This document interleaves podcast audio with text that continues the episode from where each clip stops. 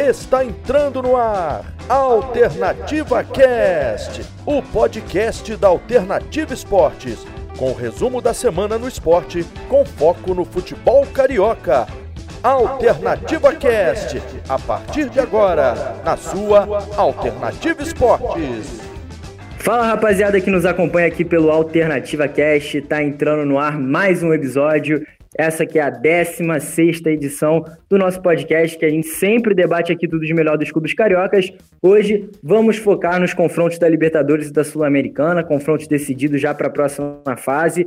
A Sul-Americana começando, agora a Libertadores entrando nas oitavas de final. E claro, eu, Luca Garcia, vou estar apresentando o programa para vocês, mas não estou sozinho. Hoje ao meu lado, os nossos queridos companheiros Rodrigo Calvino e Renato Ximenes. Então vou chamando você primeiro, Renato, para as apresentações pode dar algum destaque se você preferir. Como é que você tá, meu amigo? Olá, Luca, Rodrigo, tudo bem com vocês? É, tô bem, né? E bons confrontos na Copa Libertadores da América, confrontos difíceis já nas oitavas e, sinceramente, eu estava torcendo para esses jogos grandes. Vamos debater mais sobre isso aí, mas é um prazer estar em mais um episódio do Grande Alternativa Cast. É isso, Renatão. E você, Rodrigo, como é que você tá, meu parceiro? Também tá com as mesmas expectativas do nosso querido Renato Ximenes para esses belos confrontos que vamos ter aqui na América do Sul? Fala, Luca. Boa tarde. Boa tarde, pessoal que está ouvindo. Boa tarde, Renato. É, a expectativa é muito grande, né? Vários bons confrontos que vamos ter pela frente na Libertadores, na Sul-Americana é, algumas pedreiras né, para os times brasileiros, mas a expectativa é muito alta. É isso, então vamos começar falando já de cara logo da Libertadores, que é a principal competição aqui na América do Sul, onde todos os clubes almejam conquistar esse grande título que atualmente o Flamengo é o campeão, lembrando que antes do Flamengo o Grêmio tinha conquistado em 2017, mais recentemente o Atlético Mineiro em 2013, muitos clubes brasileiros conquistando essa competição, que está muito difícil, né, Renato? Olhando aqui os confrontos, vamos primeiro falar dos times cariocas, né? Do time carioca, que é o Flamengo, que vai enfrentar já logo de cara o Racing da Argentina. Lembrando que o Racing passou num grupo dificílimo, né? O grupo que tinha o Nacional do Uruguai, o Racing acabou ficando em segundo lugar. Então, um dos grupos mais disputados e um dos confrontos mais difíceis, lembrando que o Flamengo decide em casa, né, Renato? Pois é, Luca. É, é confronto bem difícil. Talvez, na minha opinião, o mais difícil, o mais pegado que a gente vai ter. O Flamengo vem numa crescente boa com o Dominic Torrent. E o Racing tem um histórico de ser um time que, aliás, não só o Racing, mas é uma característica dos clubes argentinos, não é? De terem essa alma copeira, de serem raçudos, de brigarem até o final. Então é assim, o Racing veio num grupo que não era teoricamente difícil. Ele tinha lá o Estudantes de Mérida, que era um, um dos adversários mais é, fáceis, vamos dizer assim. E veio num grupo em segundo lugar, mas um grupo teoricamente fácil para ele. Então, que não foi difícil se classificar. Mas aí vem o confronto contra o, o Flamengo. Vai ser um confronto de oitavas muito, muito pegado. Não vai ser fácil para as duas equipes, porque o Flamengo não vai dar é, água fresca para o Racing, obviamente, e o Racing também não vai dar essa facilidade para o Flamengo. Então vai ser um confronto bem interessante, muito pegado. Na minha opinião, aí o melhor confronto da rodada até o momento, né, até pela evolução e o futebol que o Flamengo está apresentando a crescente nos últimos jogos. Vem de goleada para o Corinthians, venceu com facilidade o Júnior Barranquilha. Então é um confronto, na minha opinião, é o melhor confronto dessa primeira fase. Claro, vai ter outros bem interessantes que a gente vai debater. Mas na minha opinião, esse jogo é o melhor confronto das oitavas de final da Copa Libertadores. Exatamente. Aproveitando muito disso que você falou, Renato, principalmente do grupo do Racing, lembrando que o grupo do Racing era o grupo F da Libertadores, que contava com o Nacional do Uruguai, Estudiantes de Medida que você propriamente falou, e o Alianza Lima, que fez a pior campanha da Libertadores, terminou com apenas um pontinho, né? Somou apenas um ponto, teve apenas um empate. E esse grupo foi decidido na última rodada, quem passava em primeiro e quem passava em segundo. As duas equipes, Nacional e Racing, jogaram às 7h15 da noite da última quarta-feira, dia 21, e o Racing acabou levando um gol do Estudiantes que fez com que ficasse em segundo lugar, né? Então, a, tanto o Racing quanto o Nacional terminaram ali com a mesma pontuação, mesmo número de vitórias, mesmo número de derrotas, apenas uma derrota cada um, mesmo número de gols, mas no gols contra, né? No gols sofridos, o Racing acabou perdendo e ficou em segundo lugar, enfrentando o Flamengo. Então, tendo isso em vista, Rodrigo, é, é um time que estava no pote 2. O pote 2, teoricamente, é dos times mais fracos, né? Os times que ficam na segunda colocação. Mas é um time do pote 2 que tem total potencial para estar tá no pote 1. Um, lembrando que o Racing foi treinado durante um bom tempo pelo Eduardo Cudê, que está hoje fazendo um trabalho magnífico no Internacional, né, Calvino? Então, Luca, é, o Racing foi o time de melhor campanha, né? O segundo colocado de melhor campanha a se classificar. O Flamengo pega logo essa pedreira logo de cara. Acho que Kudê deixou bons frutos ali, que continuam a ser é, a ser reproduzidos após sua saída, né? Então não acho que o Flamengo terá um jogo fácil. É, tem que se respeitar também, até por ser um rival argentino, né? A gente sabe como é que é, a catimba, História, Libertadores, a gente sabe como é que é. Então, o Flamengo tem que, tem que jogar bola para conseguir passar e, na, na minha, ao meu ver, é favorito, mas tem que jogar para passar. É, então, Rodrigo, só aproveitando isso que você falou, também a herança do Cudê, para quem não se recorda, o Racing é o time que estreou para o futebol o Lautaro Martinez, que está hoje na Inter de Milão brilhando, camisa 10 do time italiano, um dos maiores times do planeta, né?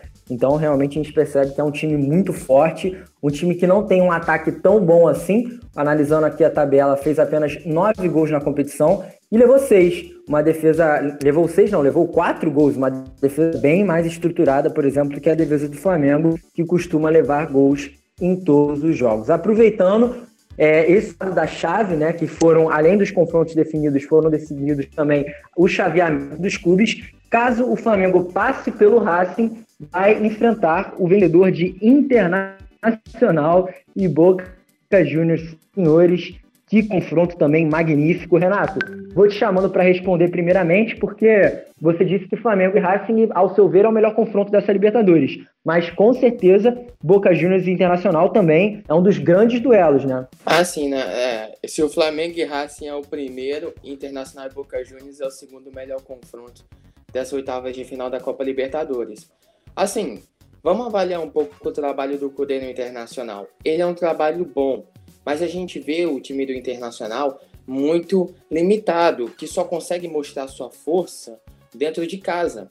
Claro que numa competição de mata-mata você tem essa possibilidade de perder fora e conquistar o resultado em casa. Né? É, é, é, competições de mata-mata te permite isso.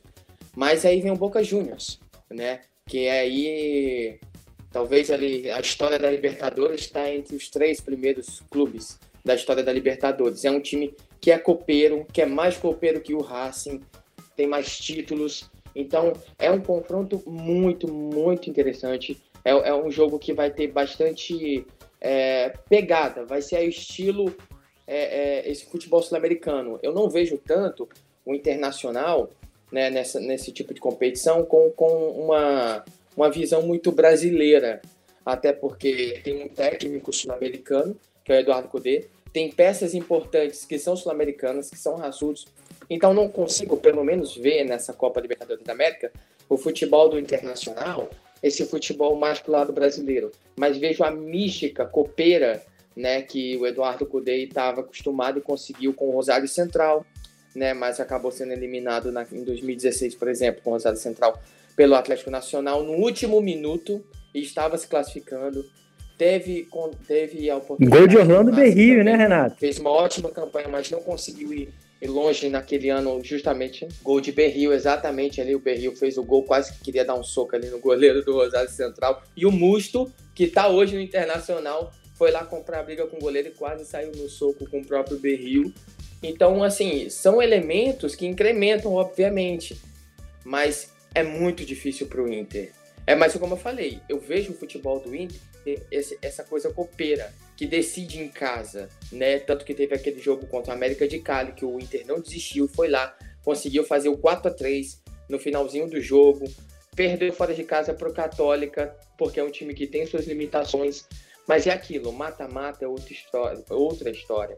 Então o Boca Juniors, sem dúvida, é o favorito para esse confronto. Mas pelo Eduardo Cudê, pelas peças sul-americanas, como o da Alessandro, como é, essa última contratação do, do, do Hernandes, acho que é Hernandes, né, o atacante do Internacional. Esse, Abel, Abel Hernandes. Tratado, Abel Hernandes, exatamente. é, é um time que tem peças sul-americanas, o Saravia, né? Tem o Cuesta. Então, é, eu acredito que essas peças sul-americanas podem ajudar o Internacional a, a, a, ter essa alma copeira, né? De decidir, de virar os jogos em casa. Porque para ganhar na boa planeta do Boca Juniors é muito difícil. Então, Boca Juniors é o favorito, mas eu não eliminaria 100% Internacional, que pode reverter o resultado em casa, dependendo do jogo na Argentina. É, o Rodrigo, aproveitando isso que o, que o Renato falou, só recapitulando como é que foi a campanha das duas equipes, né? O Internacional que terminou em segundo lugar, é, perdeu ah, o seu último duelo, como bem disse o Renato, para a Universidade Católica fora de casa, né? O, o D'Alessandro até abriu o placar, mas o Inter sofreu um, um, gol logo em seguida e depois ainda virada no segundo tempo com dois gols do Zampedri, um bom atacante da Católica, que acabou desclassificada, né? Foi para a Copa Sul-Americana. E com essa, com essa derrota, o Internacional se manteve na segunda colocação. Seis jogos, duas vitórias, dois empates, dois, duas derrotas. Uma campanha bem fraca do Internacional até nessa fase de grupos. É, vem de três jogos sem vencer. É, nesses últimos três jogos foram duas derrotas e um empate, enquanto o Grêmio do seu grupo liderou é, tranquilamente é, é esse grupo do Internacional. Já o Boca Juniors teve uma grande campanha, né, o, o, o Rodrigo? O Boca Juniors terminou em primeiro lugar, somou 14 pontos, 4 vitórias e 2 empates em 6 jogos.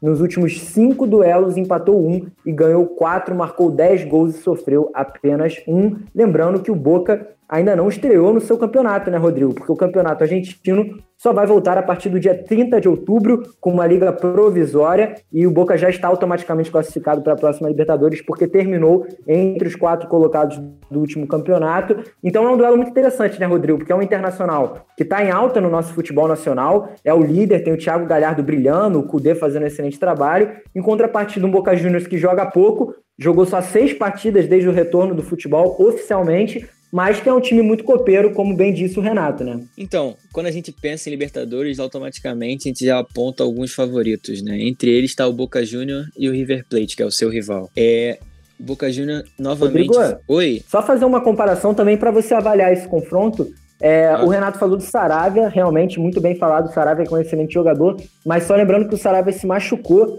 há, há, cerca de um mês atrás e ele não disputa mais jogos oficiais nessa temporada. Ele teve uma lesão cruzada no joelho, no ligamento cruzado, teve uma ruptura e ele só volta a atuar a partir do ano que vem. Provavelmente não joga mais pelo Internacional, que ele é um jogador do Porto. Exatamente, ele não joga mais pelo Internacional, é, foi confirmado isso.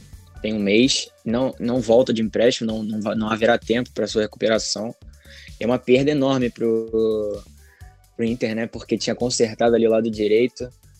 Uma perda pro Kudê, que também já tem um elenco limitado, né? Comparado ao do Boca Juniors, realmente inferior.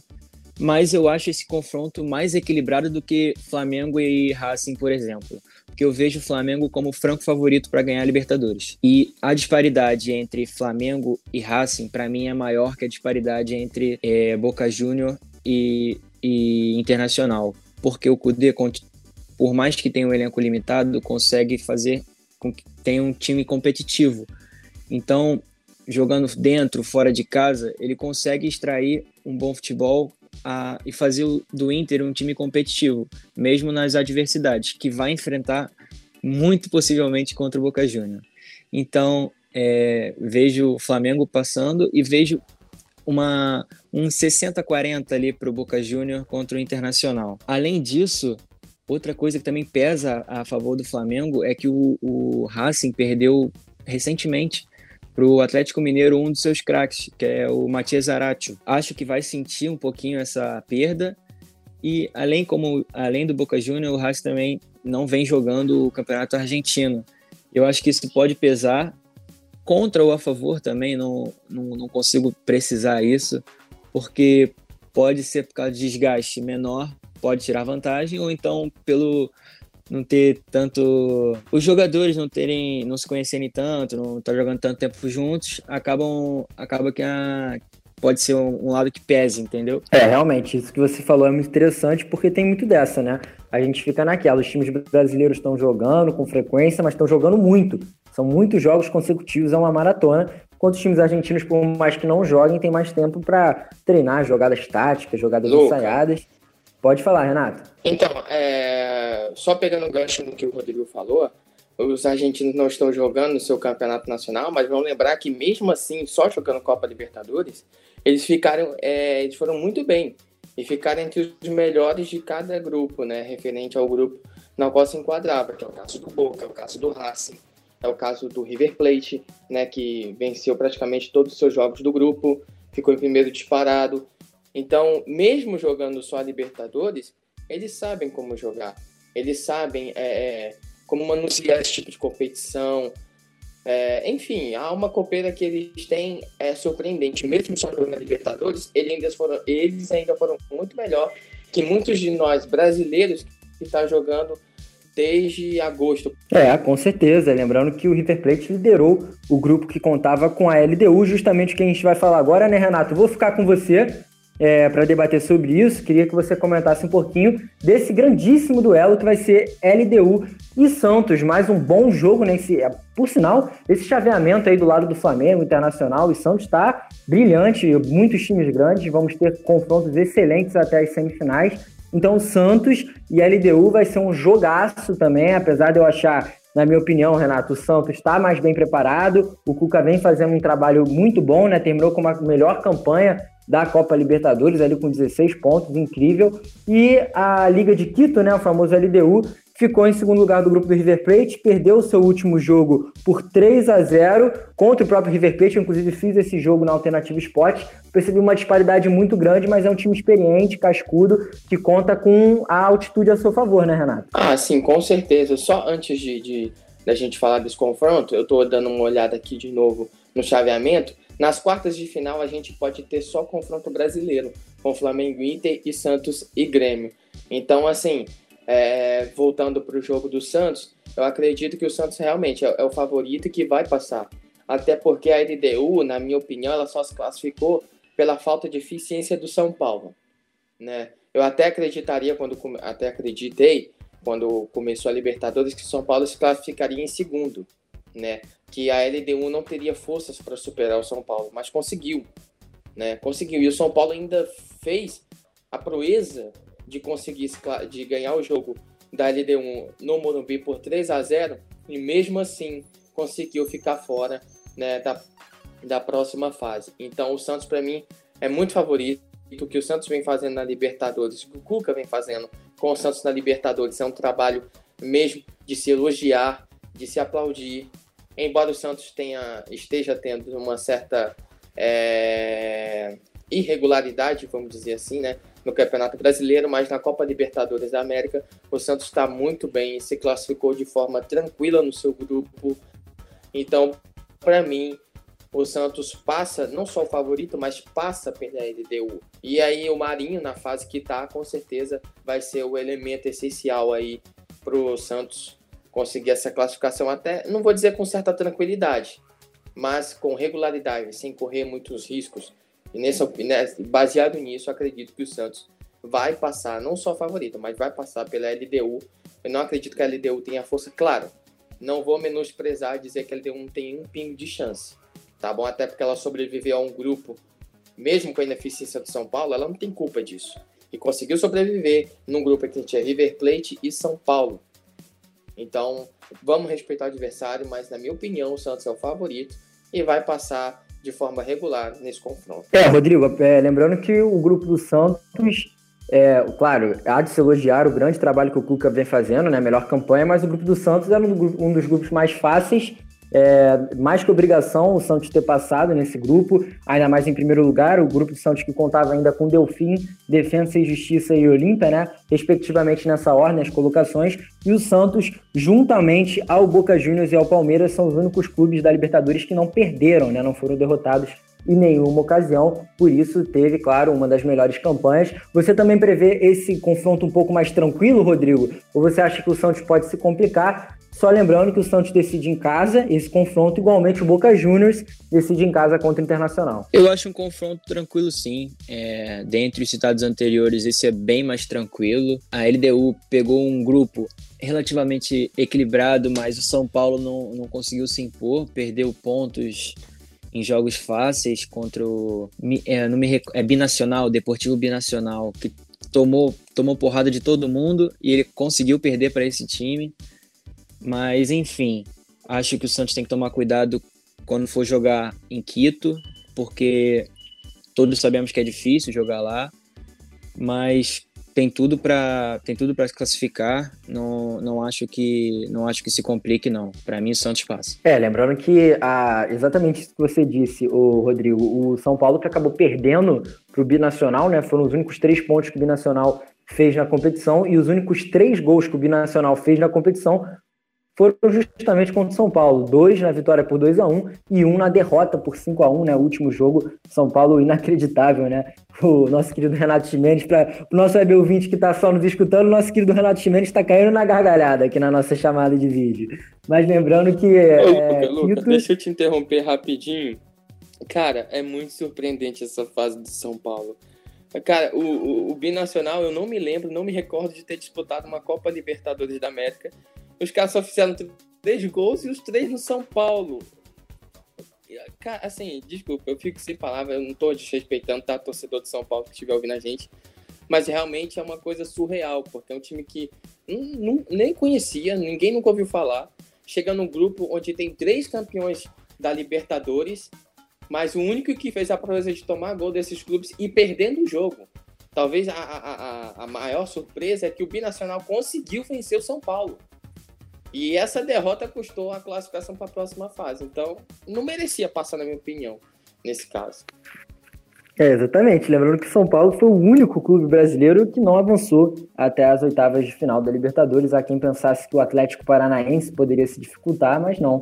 Foi o São Paulo, com o forte elenco que tem, Daniel Alves, Juan Fran, Pablo, é, o Brenner agora brilhando, acabou sendo eliminado, infelizmente. A gente brinca, mas a gente fica triste por essa fase que fase inacreditável que São Paulo vive, né? Bem no Campeonato Brasileiro e muito mal na Libertadores. Lembrando que a altitude de Quito são mais de 2.850 metros acima do mar, então realmente nós aqui do Brasil temos muita dificuldade para enfrentar os clubes do Equador. Continuando né, nessa mesma, nesse mesmo chaveamento, né, você bem disse, o Renato, que poderíamos ter é, somente duelos brasileiros nas quartas de final, porque o outro adversário, né, o último jogo dessa chave, é Grêmio e Guarani. O Grêmio, que aí, para mim, ao meu ver, não vai ter dificuldade nenhuma. Chamo já você, Rodrigo, para comentar sobre esse duelo. Acho que o Grêmio vai passar muito fácil pelo Guarani. Guarani que passou em segundo lugar do grupo Palmeiras, até com uma pontuação razoável, mas o Grêmio é muito superior, né, Rodrigo?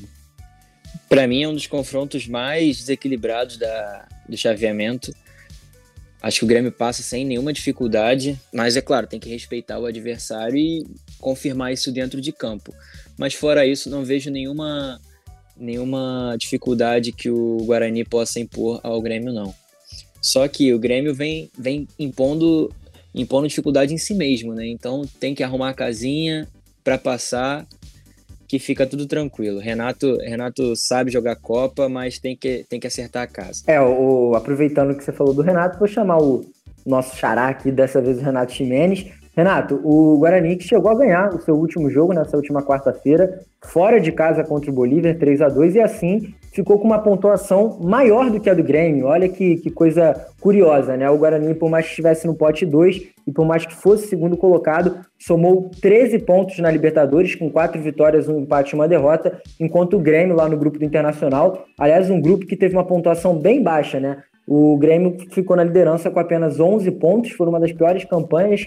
Se eu não me engano, foi até a pior campanha entre os líderes. Então, por mais que há essa disparidade entre os elencos, e claro, o Grêmio decide em casa, o que é bem vantajoso, tem que tomar cuidado, né, Renato? Claro, com toda a certeza do mundo. E sendo bem sincero, eu não estou confiando nesse futebol do Grêmio, não. O Grêmio, acredito, eu acredito não, tenho certeza, o Grêmio só avançou né, pra, em primeiro lugar desse grupo porque conseguiu é, não perder para o Internacional. E por incrível que pareça, não, não é tão incrível que pareça, mas eu vejo o futebol do Inter melhor do que o do Grêmio. O Inter só deu o azar, vamos dizer assim, de não ter vencido o clássico contra o Grêmio nos dois jogos da Libertadores. Nessa fase do Inter contra o Grêmio, ela é impressionante, é uma, é uma, é uma zica de não conseguir vencer, que chega até a impressionar, mas o futebol do Inter me agrada mais que o futebol do Grêmio. Até porque qualquer nível abaixo que o Grêmio apresentar vai ser comparado ao que o Grêmio já apresentou. Então a gente sabe, o Grêmio é um dos times que lista essa, essa alma copeira. O Grêmio é copeiro. Oitavas de final é outra história, é outra competição, obviamente. Mas analisando o que foi apresentado até agora, eu não vejo o Grêmio com essa bola toda para passar para o Guarani, não. E lembrando que o Guarani já eliminou o Corinthians lá no começo da temporada na pré-Libertadores.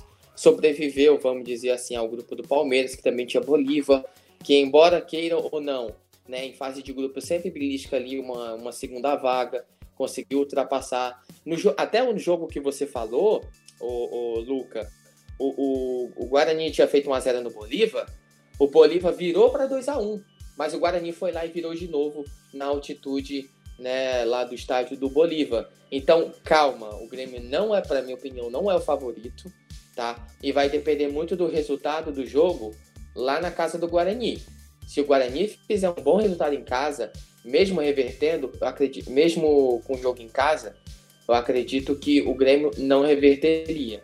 Até porque esse time do Guarani sabe se fechar, se fechou bem naquele jogo contra o Corinthians, né? Não deixou o Corinthians fazer o gol que precisava. Então vamos com calma. Na minha opinião, o Grêmio não é favorito e esse confronto está muito em aberto. É, lembrando que o Guarani enfrentou duas vezes o Palmeiras, obviamente, na fase de grupos. Perdeu o primeiro jogo na, no Allianz Parque por 3 a 1 mas aí depois, aliás, o último jogo que enfrentou o Palmeiras, na sua casa, o Guarani conseguiu empatar em 0 a 0 O Palmeiras que tem um ataque muito forte, né? Por mais que não esteja na sua melhor fase, fez 17 gols em seis jogos, um dos melhores ataques da competição. Conta com Luiz Adriano, Gabriel Veron, William Bigode, então é um ataque muito potente. E o Guarani conseguiu anular muito bem isso, lembrando que o Grêmio teve dificuldades na sua última rodada, empatou com o América de Cali em casa, o Robinho chegou a perder um pênalti, no ano seguinte o América abriu o placar, e na última, nos últimos segundos do jogo, o Diego Souza bateu um pênalti, aliás, com muita categoria, tirando muita onda o Diego Souza para empatar e salvar o Grêmio ali naquela primeira colocação. Já se classificaria em primeiro, mas conseguiu salvar, né, pelo fato de não perder o jogo em casa, o que com certeza dificultaria mais no decorrer da campanha, até pela confiança.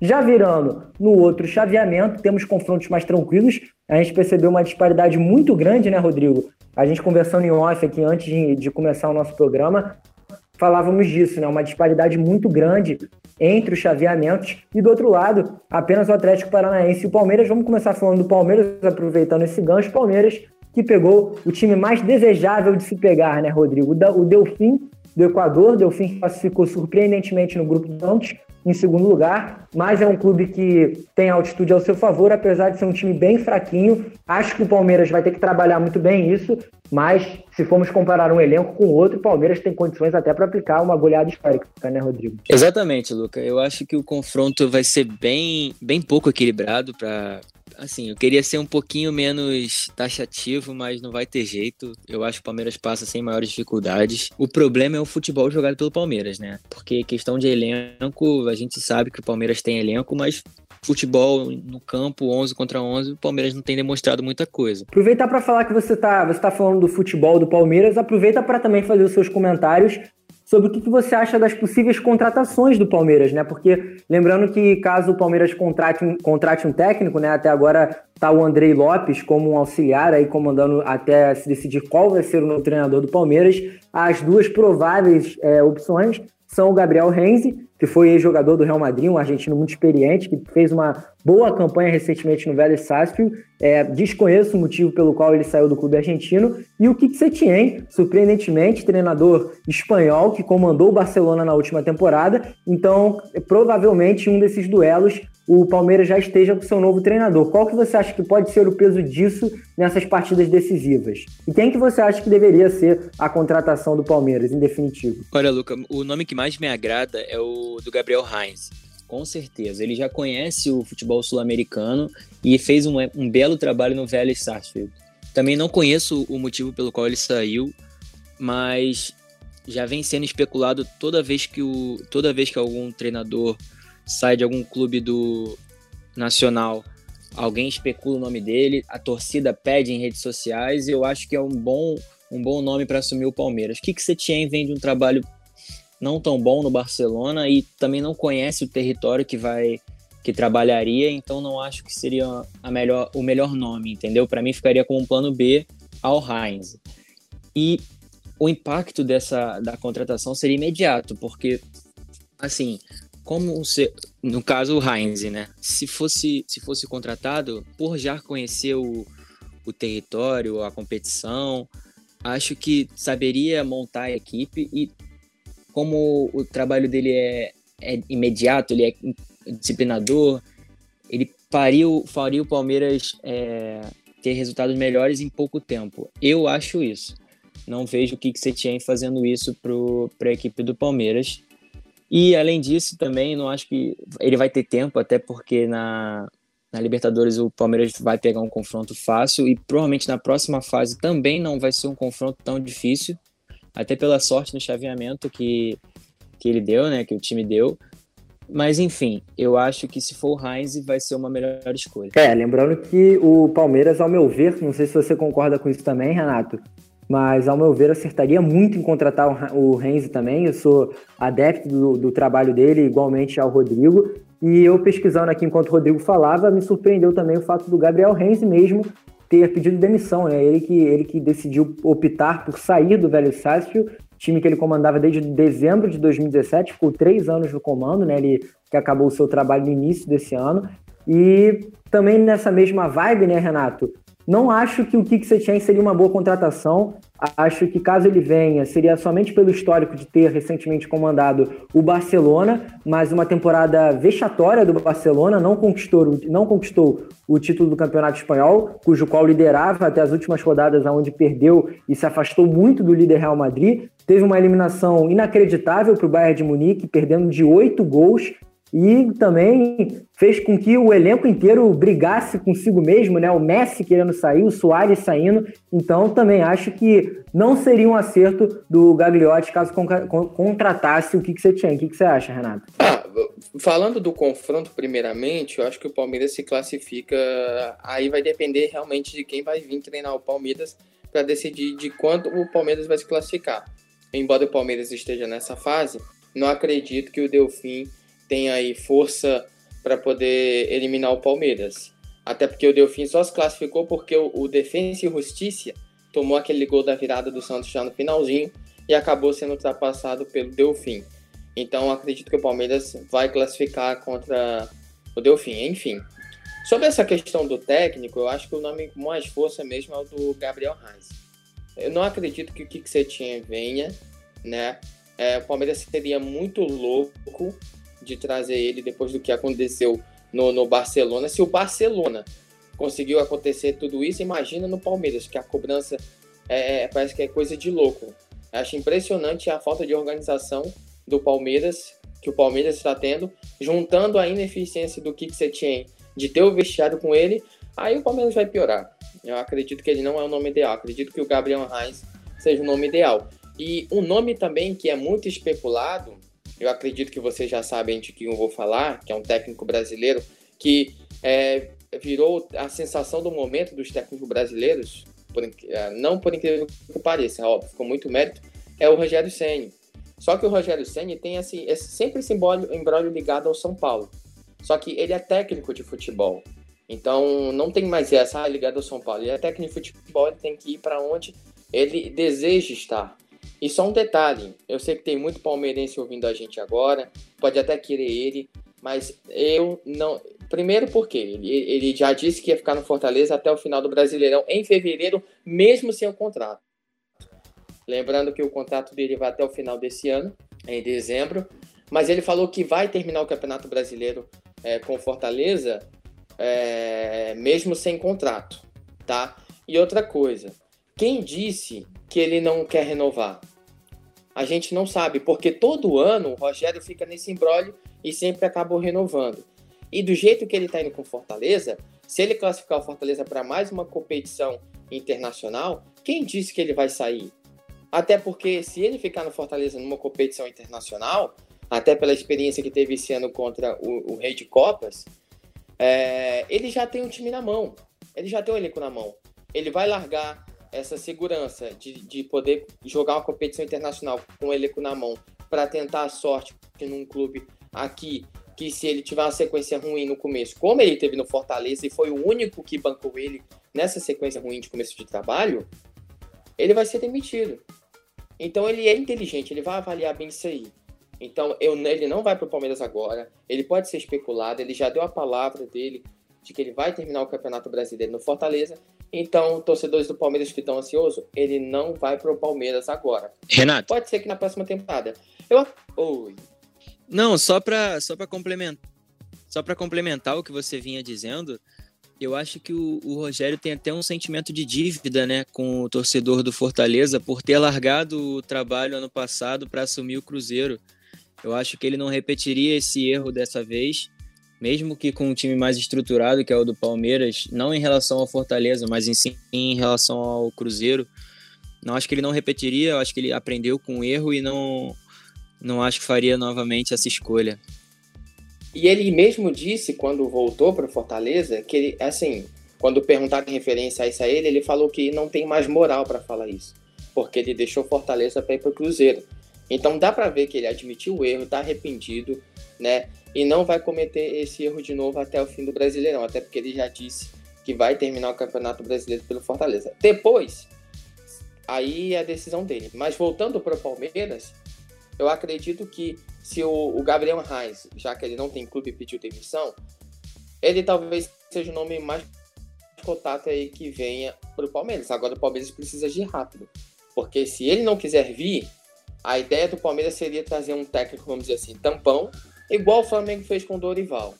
Né? Trazer para terminar o Campeonato Brasileiro, fazer uma reformulação, planeja, um outro planejamento, para aí sim iniciar, quem sabe, uma nova era vitoriosa no Palmeiras. É, quando o Flamengo fez isso, deu certo, né? O Dorival Júnior que começou ali, pegou parte desse elenco, apesar de ter tido toda aquela, aquela confusão com o Diego Alves, né? Por conta da lesão, que voltou, não pegou a titularidade, mas até que deu certo quando, quando fez esse tipo de, de treinamento Ô, com o técnico Luca, tampão. Deixa eu só dar um embate, um negócio pra gente debater agora, se o Rodrigo quiser entrar também. Vocês não acham, é, assim, não é estranho mas por que, que todo clube que perde um técnico agora está indo atrás de estrangeiro e ninguém está querendo mais os brasileiros? Vou me antecipar a você, Rodrigo, desculpa rapidinho.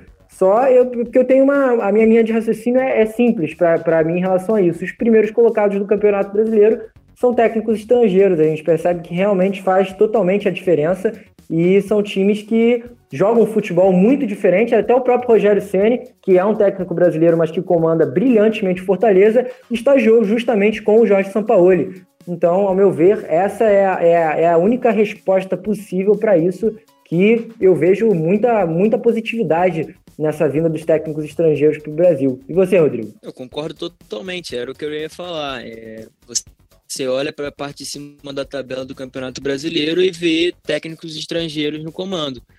Você liga o você liga nomes como Jorge Sampaoli, Eduardo Cudê ao sucesso. Então, quando é demitido algum técnico, eles tentam repetir essa, esse, essa, mesma, essa mesma dose. Foi assim com o Jorge Jesus, foi assim com, com tá sendo com o Domi, com o Sampaoli e com o Kudê. Eu acho que qualquer time que tenha que tenha a possibilidade de conseguir um, um, técnico de ponta estrangeiro é uma boa tentativa. É, lembrando que um técnico estrangeiro que foi muito especulado já por vários clubes brasileiros é o Marcelo Gadiardo, que está no River Plate fazendo uma campanha brilhante como sempre, sempre com campanhas excepcionais, 21 gols em 6 jogos, impressionante esse time do River Plate, que meteu 8 a 0 meteu várias goleadas, conseguiu ganhar do São Paulo também, o Julian Álvares temos que ficar de olho nesse garoto, joga muita bola, o atacante de 20 anos.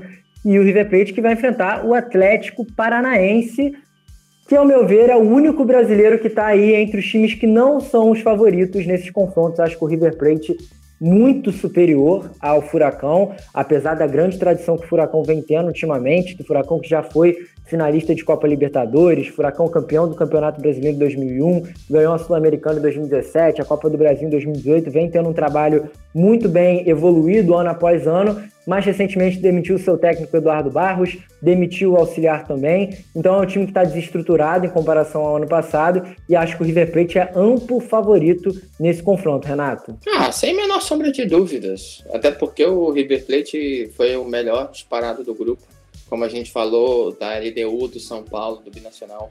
Inclusive, né, o River Plate goleou esse Binacional, massacrou. Então, a menor sombra de dúvidas. O, o, o Atlético Paranaense, embora tenha se classificado, né, no, no, grupo, no grupo dele, mas é um, é um time que tá, é, caiu, né? Perdeu as peças importantes do ano passado, não tem mais o Marco Ruben, não tem mais o Bruno Guimarães. Então veio perdendo peças, trouxe Marquinhos Gabriel, que na minha opinião não não está apresentando um futebol. Aliás, veio Marquinhos Gabriel, né? É, assim, não, não apresentou o futebol. Já foi embora, é, né, Renato? Se esperava. E já foi, exatamente, eu ia completar essa frase agora. Ele veio, não apresentou o futebol que, que esperava-se dele e acabou voltando pro, pro Cruzeiro. O Carlos Eduardo também não é um jogador que você possa apostar nele, que ele vai resolver uma partida.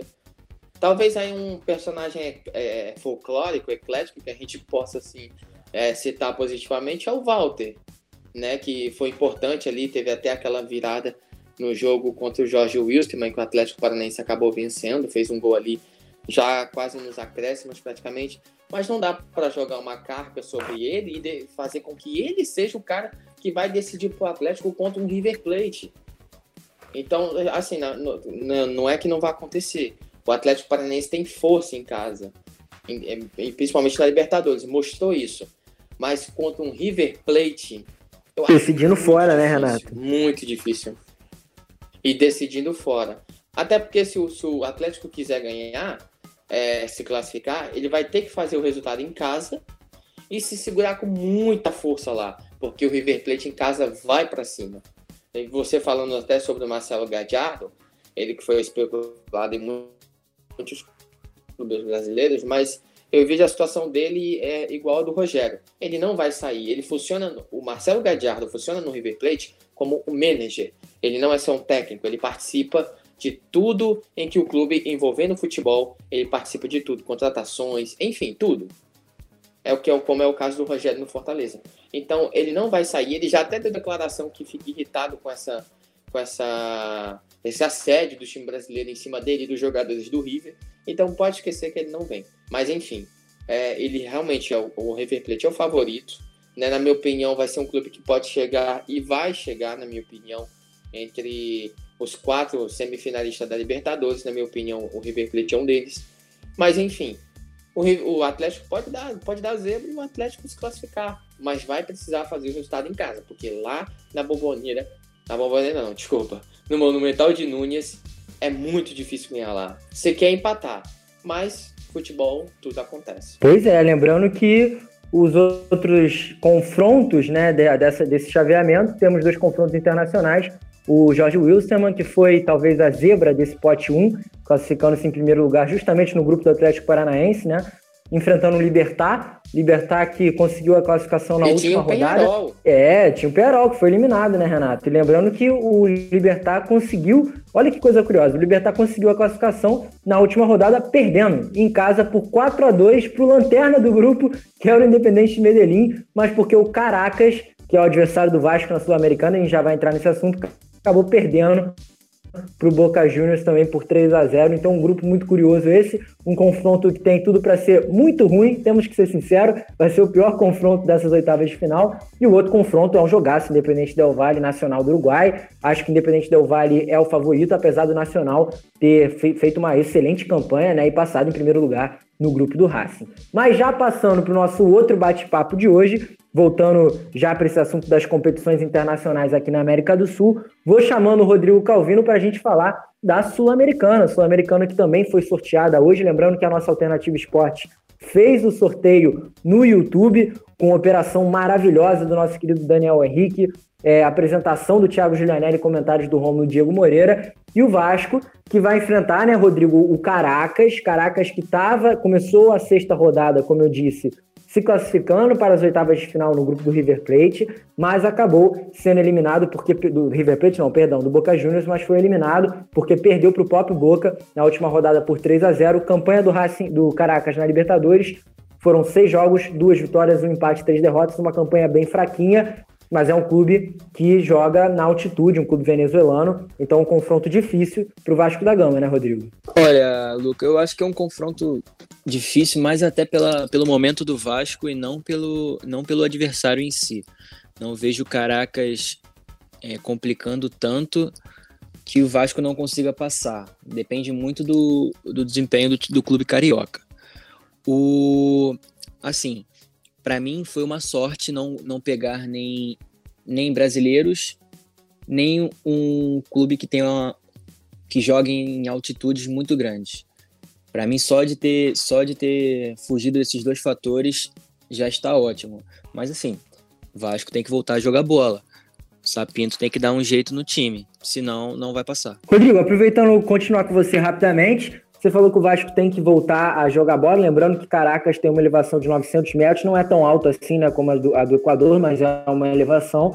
E aproveitando e falando rapidamente do Vasco, você falou que o Sapinto tem que botar o seu time para jogar e a gente conseguiu ver isso, pelo menos no último confronto contra o Corinthians. Você acha que a tendência agora do Vasco da Gama, apesar de ter perdido para o Corinthians em casa por 2 a 1 e se afundado mais ainda na tabela, a tendência é que o Vasco cresça de produção? Então, Luca, eu vejo, eu vejo uma tendência de, de, de crescimento com o Sapinto, até pela, pelas novas ideias que ele vem, que ele apresentou já no jogo. A gente viu mais aproximações diferentes, a gente viu movimentações diferentes. E, além disso, tem outros fatores, como a boa estreia do Leonardo Gil. É, se mostra como uma ótima opção na, ali na, na parte do meio-campo, primeiro, segundo volante. Entrou muito bem. E outro que também se destacou foi o Meia Carlinhos, que eu acho que está dando também mais uma opção confiável para o Ricardo Sapinto para dar continuidade no trabalho. Enfim, ele tem que consertar o, as laterais, que são os maiores problemas do Vasco no momento, e conforme ele vá consertando e, e melhorando o jogo do Vasco, eu acho que o Vasco vai conseguir pontuar e sair dessa situação difícil que se encontra. É, lembrando que a gente pode ter uma, uma, uma quartas de final brasileira na Sul-Americana, Sul-Americana que é um pouquinho mais longa, né? Temos mais times, muito confrontos, mas podemos ter uma quartas de final brasileira. Essa quartas de final pode ser entre Vasco e Bahia. Renato, Vou te chamando. É, quero que você comente também um pouquinho sobre esse confronto do Vasco com Caracas, o que, que você acha que pode acontecer. E já aproveito o gancho para falar do São Paulo. Você que falou muito do São Paulo né, ali na, na fase de grupos da Libertadores, que acabou sendo eliminado. E o São Paulo que vai pegar o Melgar do Peru. Confronto teoricamente fácil, mas o São Paulo que perdeu do Binacional, então tudo é possível nesse time do Fernando Diniz, né, Renato? É, em relação, acho que o São Paulo vai pegar o Lanús, né não? O Lanús, perdão, perdão. Quem pega o Melgar é o Isso. Bahia, perdão, confundi. É o Bahia, exatamente. Então, é, indo rapidamente para o confronto do, do Vasco, eu me lembrei daquele confronto de pré-libertadores com o Jorge Wilstermann, vocês lembram? Que o Vasco fez 4 a 0 em São Januário, todo mundo já deu o Vasco como classificado, chegou lá, tomou outro de 4 a 0 e acabou indo para os pênaltis. Então, esse jogo não aí, dá para subestimar ó, um Renato, nesse jogo aí o Vasco foi pioneiro. O Vasco conseguiu tomar gol enquanto saiu o replay do primeiro gol. e depois Pô, entrou, lembrando que te amar pra caramba agora.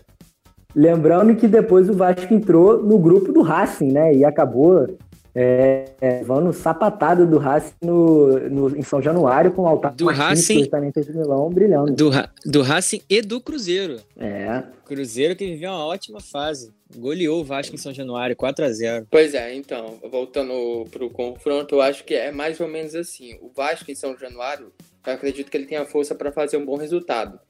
Mas lá na Venezuela é que é o confronto que o Vasco não pode dar mole. E tem a experiência contra o Jorge Wilstermann para provar isso e ficar ligado. Acredito que o Sapinto vai fazer com que esse time volte a jogar no começo do Brasileirão. Mas não acredito que o Vasco vá voltar a disputar as cabeças como também estava, não, de ter chegado a ponto de assumir a liderança justamente pela por conta das peças que tem. Pode chegar ali entre os 10 primeiros ou até um pouco acima disso? Pode, eu acredito que pode. Mas voltar para o G4, disputar título, agora com a formação que está tendo o G4, que a gente está vendo quem é, vai poder, vai disputar o título na realidade, eu acho que o Vasco não consegue voltar mais. Mas enfim, voltando para o confronto, acho que o Vasco tem total condições de passar e na minha opinião é o favorito. Mas vai depender muito da, da postura do time no jogo na Venezuela, porque em casa tem condições de fazer o resultado. Já ligando direto para o jogo do São Paulo contra o Lanús, talvez esse seja o confronto se na primeira fase o confronto foi Independente e Fortaleza, né, por, por Independente ser o rei de Copas, eu acho que essa vai ser o confronto da segunda rodada, porque o Lanús ele tem uma história recente em Copas Libertadores Sul-Americana, já conquistou a Copa Sul-Americana em 2013, né? Não sei se vocês lembram, e chegou à final contra o Grêmio em 2017. E outras vezes já chegou em quartas e semifinais, mas acabou sendo eliminado. Então, na história recente, o Lanús é bem forte, né? Então, o São Paulo vai ter pedreira, não vai ser fácil e pode chegar nesse confronto mais em crise do que nunca. Porque tem a decisão contra o Fortaleza no domingo pela Copa do Brasil. O Fernando Diniz está na corda do, tá na, com a corda no pescoço. E se não passar pelo Fortaleza, pode ser que já caia ali mesmo. Eu acho difícil. Se o, se o, se o Rai está mantendo ele até agora, eu acredito que vai sustentar até o fim do Brasileirão, mesmo que, que acabe sendo eliminado no domingo ou sequer seja eliminado pelo Lanús. Mas é o seguinte: se caso chegar a demitir, vai trazer quem? É essa a pergunta que eu sempre me faço quando um clube quer de, que tá pensando em demitir ou já demitiu. Vai trazer quem? Entendeu? Até porque o mais provável de um, de um, de um clube começar a evoluir o futebol é com o treinador que já está. Claro, são casos e casos diferentes mas não acho que seja o caso do Fernando Diniz. Ele não faz um mau trabalho no São Paulo. O time joga a bola, só que não está tendo sorte com o resultado. Né? Na hora do vamos ver, na hora que o São Paulo precisa mostrar, ah, é agora, ele não está tendo sorte e acaba sendo eliminado ou perde a partida, enfim. Então vai ser um divisor de águas aí. Né? Se ele conseguir passar pelo Fortaleza domingo, vai ser um respiro que ele vai ter no São Paulo.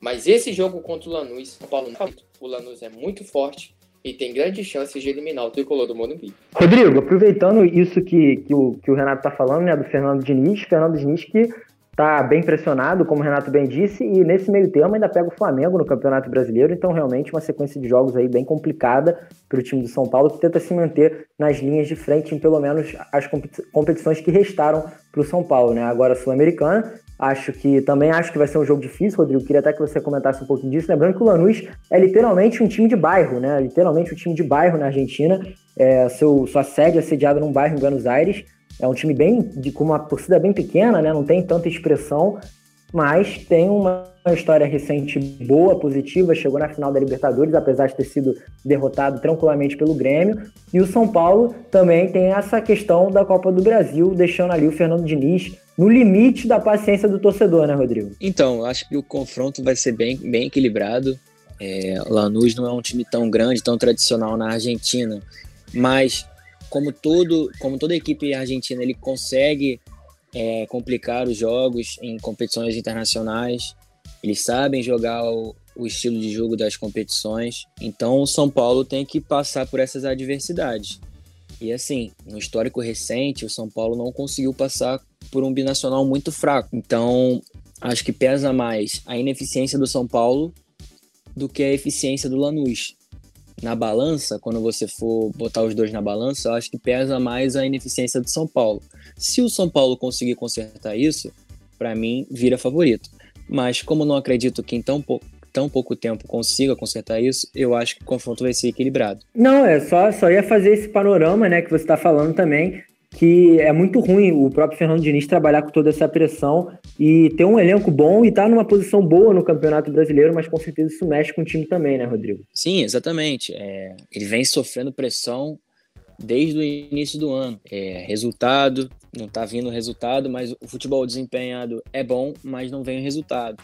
Aí muda a escalação, ele deixa algumas convicções que ele tem de lado, como o Léo, o Léo, o Léo Pelé de zagueiro, ele para sair a bola ele deixa de lado, a defesa melhora, ele ganha ganha confiança, ganha alguns jogos, sobe na pontuação no Campeonato Brasileiro, ganha, ganha o, o primeiro clássico é, que o São Paulo ganha na, no Allianz Parque contra o Palmeiras, joga a pressão para outro lado, mas agora novamente, se for eliminado da Copa do Brasil, vai voltar a pressão. A gente sabe como é que é. Aqui é resultadista, não não tem como fugir se o Fernando Diniz com o São Paulo perder a vaga na, na Copa do Brasil, vai vir pressão.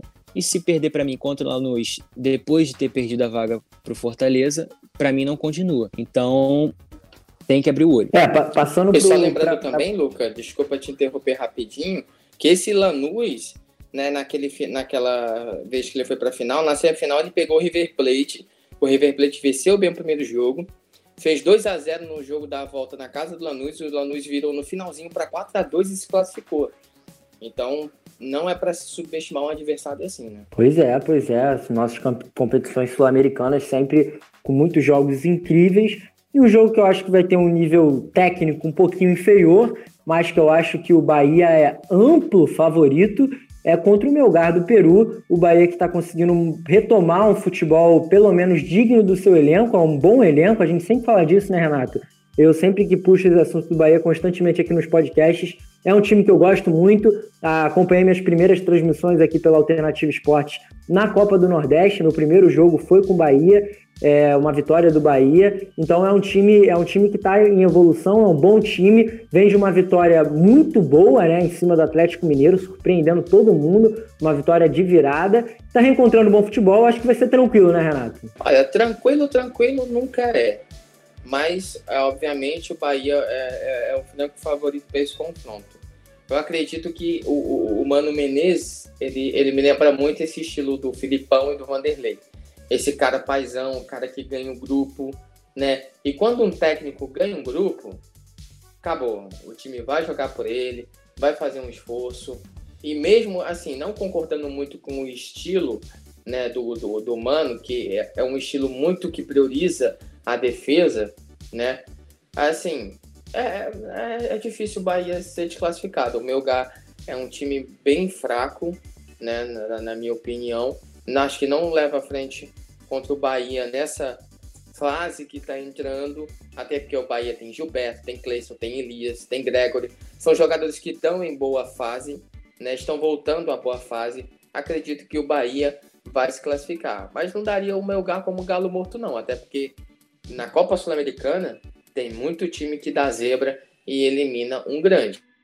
Mas é aquilo, é, como eu reforço, esse futebol que o Bahia está apresentando é um futebol, me lembra muito o futebol que o Paulo Torre tentou implantar no Botafogo, não com três zagueiros, né? Eu sei que muitos aqui da rádio me criticam por ser a favor desse esquema com três zagueiros, mas de, de ter uma defesa consistente e tá tendo, né? De ter um meio de campo que circula bem, né? E fazer com que esse time ataque, né? Mas é claro, o Mano Menezes prioriza a defesa.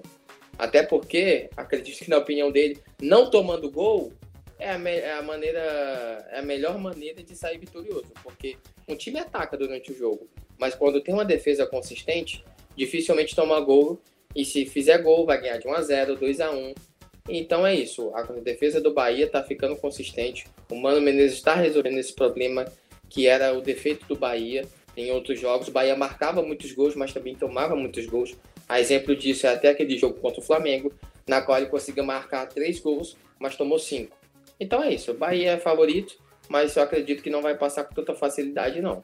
Mas com a defesa consistente, pode ser que faça uma boa segunda fase. É isso, rapaziada. Chegamos ao fim desse nosso bate-papo de futebol sul-americano. Vamos dar aquela pincelada rapidinha, então, porque já estamos chegando no limite do nosso programa. Dar aquela pincelada rapidinha nos confrontos desse final de semana, que temos dois confrontaços entre os clubes brasileiros. Lembrando que Vasco e Botafogo não jogam nesse final de semana. Aqui dos times do Rio, somente Flamengo e Fluminense. Começar falando do Flamengo rapidamente. Comentário breve aí, quero, quero ouvir de você, Rodrigo. O que, que você espera desse jogaço de Flamengo e Internacional valendo a liderança? É um jogaço, né? Você já, já citou a tônica do jogo. Para mim, melhor jogo da rodada disparado e melhor jogo entre várias rodadas que já passaram. É, Flamengo para mim tem mais time e tem que se impor. Se quiser mostrar que vai ganhar o campeonato com folgas igual foi ano passado, tem que se impor, não pode ter medo, tem que ganhar mesmo lá fora e com um desempenho muito bom. É, para mim o Inter não tem time para ganhar do Flamengo, mas pode dificultar. Para mim é a vitória do Flamengo como já deu para perceber. Né? é, com certeza. Lembrando que a nossa Alternativa Esportes vai fazer, obviamente, a transmissão desse jogo no domingo, a partir das 5h45. Estamos entrando na voz do nosso querido Roberto Giulianelli. Reportagem João Pedro Ramalho, nosso companheiro aqui da Alternativa Cast, comentários do Márcio Villanova. Vou passando para você, Renato. Quero que você dê as suas expectativas para esse jogão de bola também, que vai ser Fluminense Santos, confronto direto ali na tabela, brigando por uma vaguinha fixa no G4 e também, claro, se mantendo cada vez mais presente no G6. Ah, sim, vai ser um bom jogo, um bom confronto. É, vejo as duas equipes no Brasileirão um momento bem equilibradas. Acredito que qualquer um pode vencer esse jogo. É, apesar do Fluminense estar jogando em casa, acho que isso é um ponto que vem a seu favor, né? Então, assim, eu acredito que o Fluminense pode e vai ganhar esse jogo, mas naquele placar apertadinho. E continuar crescente que está para entrar no G4. E é bom ver o Fluminense, o Odair, né, que foi tão contestado né, há pouco tempo atrás, e agora conseguir fazer com que o Fluminense evolua né, e conseguir jogar mesmo com o Fred em campo. Né, que, na minha opinião, é, respeito ao estado do Fred, mas com ele em campo, com a falta de mobilidade e velocidade que ele tá, tem, óbvio, por ter uma idade já avançada para o futebol, para mim ele está praticamente jogando com um a menos. Então, mesmo assim, não estou dizendo que ele não tem a sua importância, tá? Até porque ele deu assistência. É, até falei isso na transmissão do jogo do Fluminense contra o Ceará. Ele fez aquilo que ele sabia, fazer aquela assistência de cabeça pro, pro, pro jogador do Fluminense me perder, me perdi o nome agora, acho que foi o Danilo Barcelo que fez o. Danilo Barcelo. Isso, isso. Então, assim, se souber jogar em função dele e der certo, tudo bem, não é um futebol que eu concordaria em jogar em função do centroavante. Mas tá dando certo por enquanto. E se tá dando certo, não tem por que ficar inventando, né?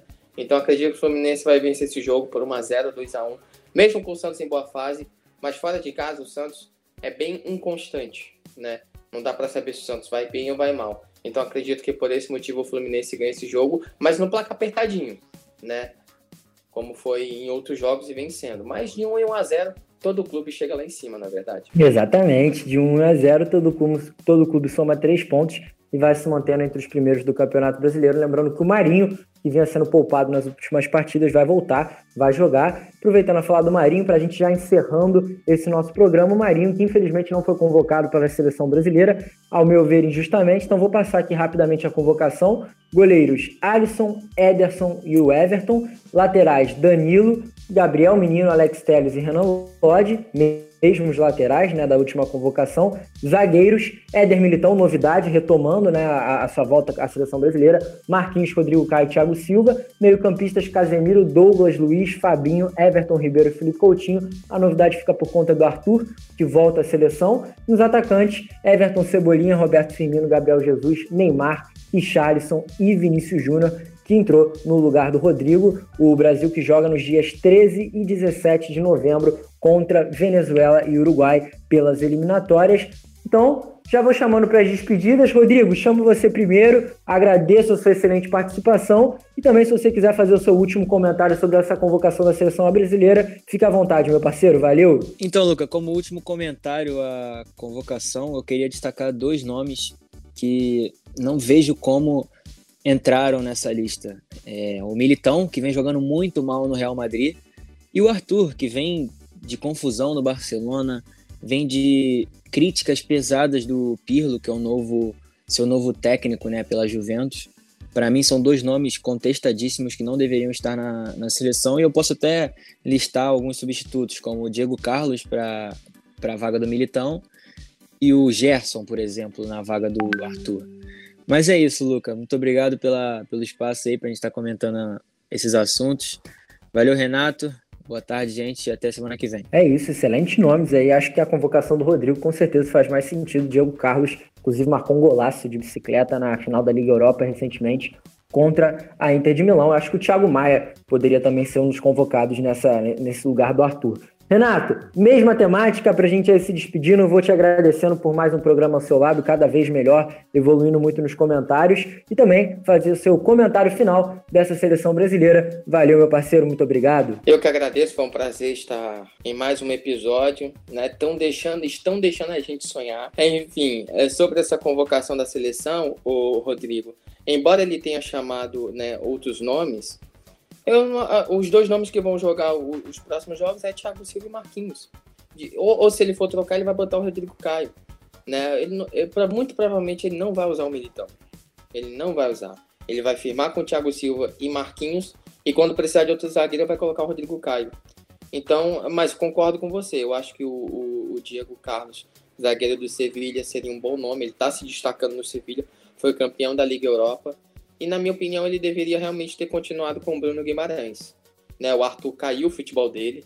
Ele não é titular no, no na Juventus, não é aquele titular constante. Então, para mim, o Bruno Guimarães seria esse cara. Né? E eu acho que funcionaria muito bem se o, o Tite jogasse com essa trinca de três volantes com o Casemiro e o, o Bruno Guimarães, mais o Davi Luiz. Mas acho que ele também exerce uma posição mais à frente lá no, no Aston Villa, salvo engano. Mas enfim, mas com essa trinca de meio campo, eu acho que funcionaria muito bem ali, né, com as pontas com, com, com o Cebolinha, o Neymar e quem sabe aí o Gabriel Jesus ou o Firmino de centroavante. Eu acho que mais ou menos esse seria o time que eu colocaria faria o teste. Mas como a gente não é o Tite e a gente acaba reclamando, eu concordo com tudo que o Rodrigo falou. Eu não teria levado o Arthur mesmo, não. E também não teria levado o Éder Militão. Ele nem é titular no Real Madrid, né? Então, vamos dar oportunidade para quem está tendo mais visibilidade, mais conquistas, mais jogos, que é o caso do Diego Carlos no Sevilla e está indo muito bem. Bom, galera, é isso. Eu agradeço mais uma vez a oportunidade de estar aqui. Foi um prazer estar com você, Luca, Rodrigo, né? Tá aí com a gente agora. Espero que esteja gostando do, do, dos nossos programas. Mas enfim, a gente se vê na semana que vem e vamos torcer aí para os brasileiros na Libertadores. É isso, muito obrigado, Renato. Agradecendo também ao Rodrigo por mais uma participação, a segunda dele no Alternativa Cast, tirando muita onda também nos comentários. A gente vai encerrando mais um programa, essa 16 edição, cada vez melhor o nosso programa, dessa vez com um debate diferente, falando tudo o que aconteceu nas competições internacionais aqui da América do Sul. Sou Lucas Garcia, vou ficando por aqui também, agradecendo todos que nos ouviram, todos os nossos web ouvintes, e eu volto no domingo, junto ao meu querido Renato Ximenes e ao Thiago Julianelli, na decisão da Copa do Brasil, jogo de volta das oitavas de final, Fortaleza e São Paulo. Eu fui, valeu! Você ouviu mais um episódio do Alternativa Cast. Apresentação de Luca Garcia, participação de João Pedro Ramalho, Renato Ximenes e Daniel Henrique, que também faz a edição. Para ouvir todos os programas, busque Alternativa Cast no seu agregador de podcasts. Até a semana que vem!